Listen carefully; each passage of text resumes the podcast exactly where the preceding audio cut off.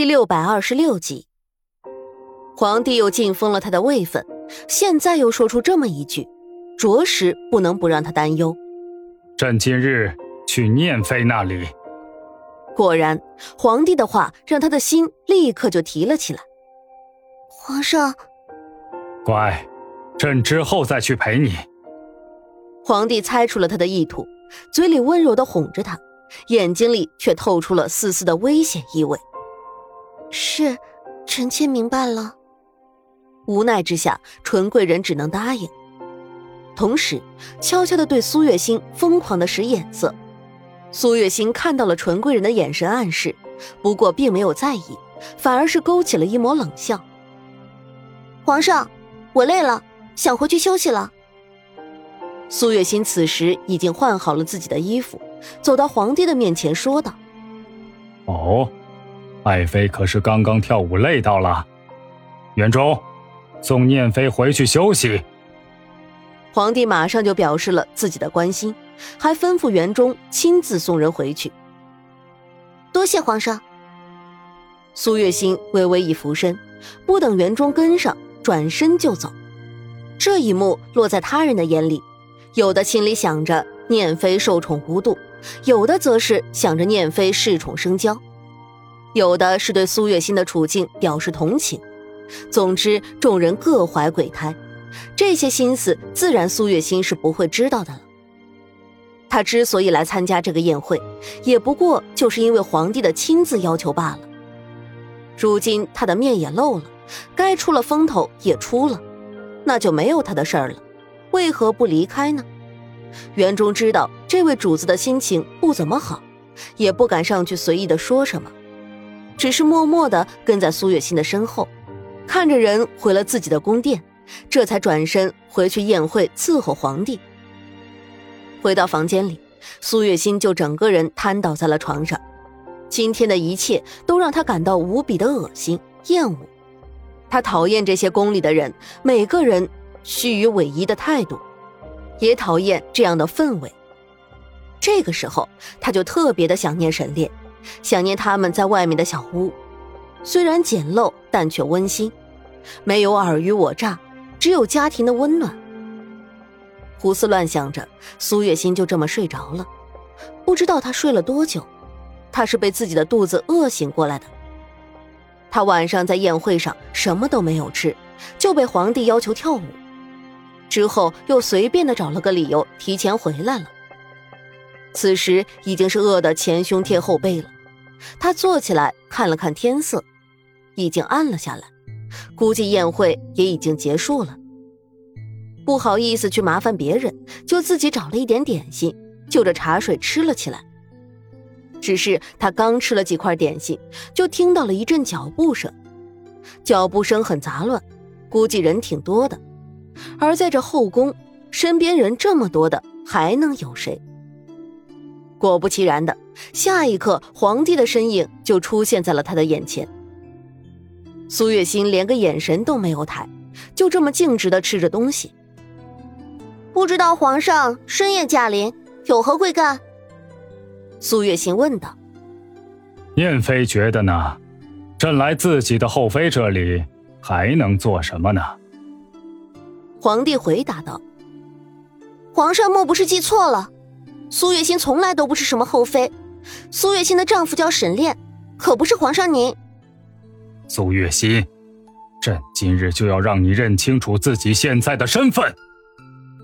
皇帝说完话，一甩手，狠狠的关上了内殿的门，然后向苏月心扑了过来。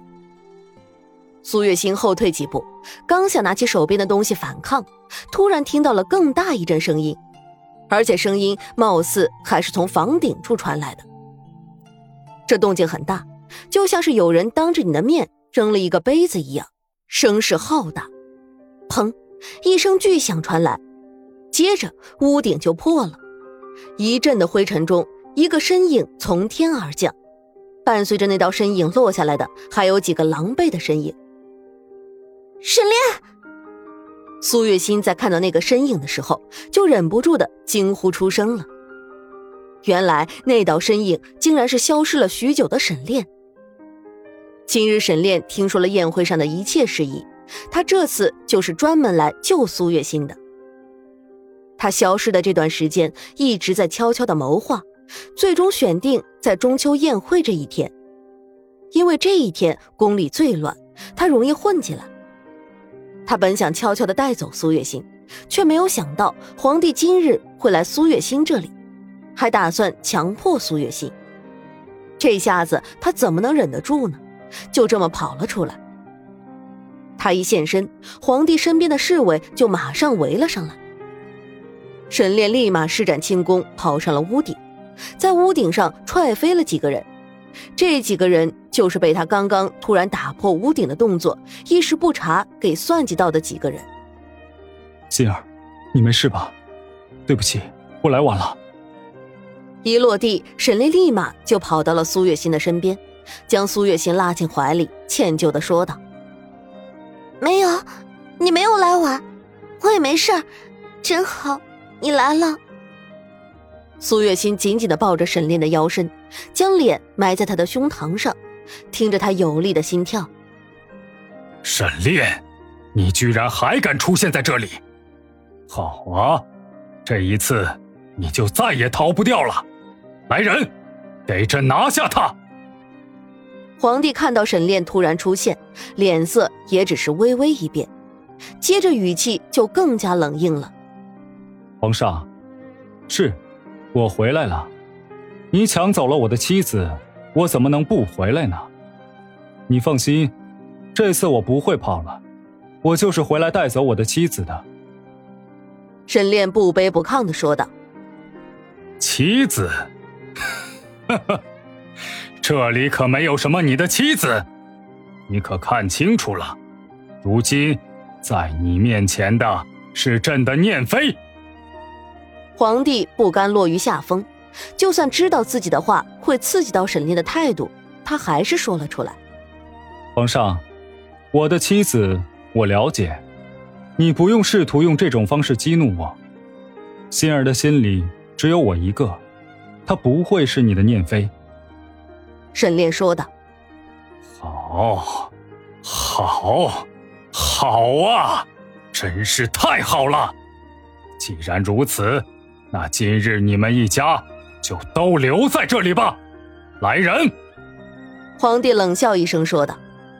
随着皇帝声音落下，门被人打开了，立刻涌进来了一大群的大内侍卫，个个围绕在皇帝身边，警惕的看着他们。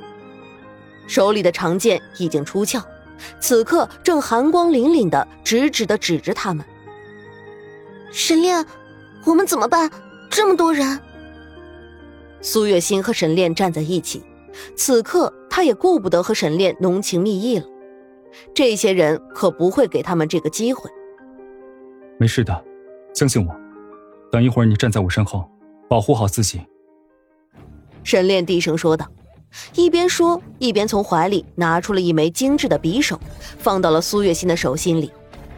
接着，自己整个人就冲了出去。那群人一看沈炼有所动作，马上动作迅速的迎了上去。他们的手里都拿着武器，沈炼手里则是赤手空拳。可是即使如此，沈炼居然依旧不落于下风，甚至还有隐隐的牵制住了所有人的架势。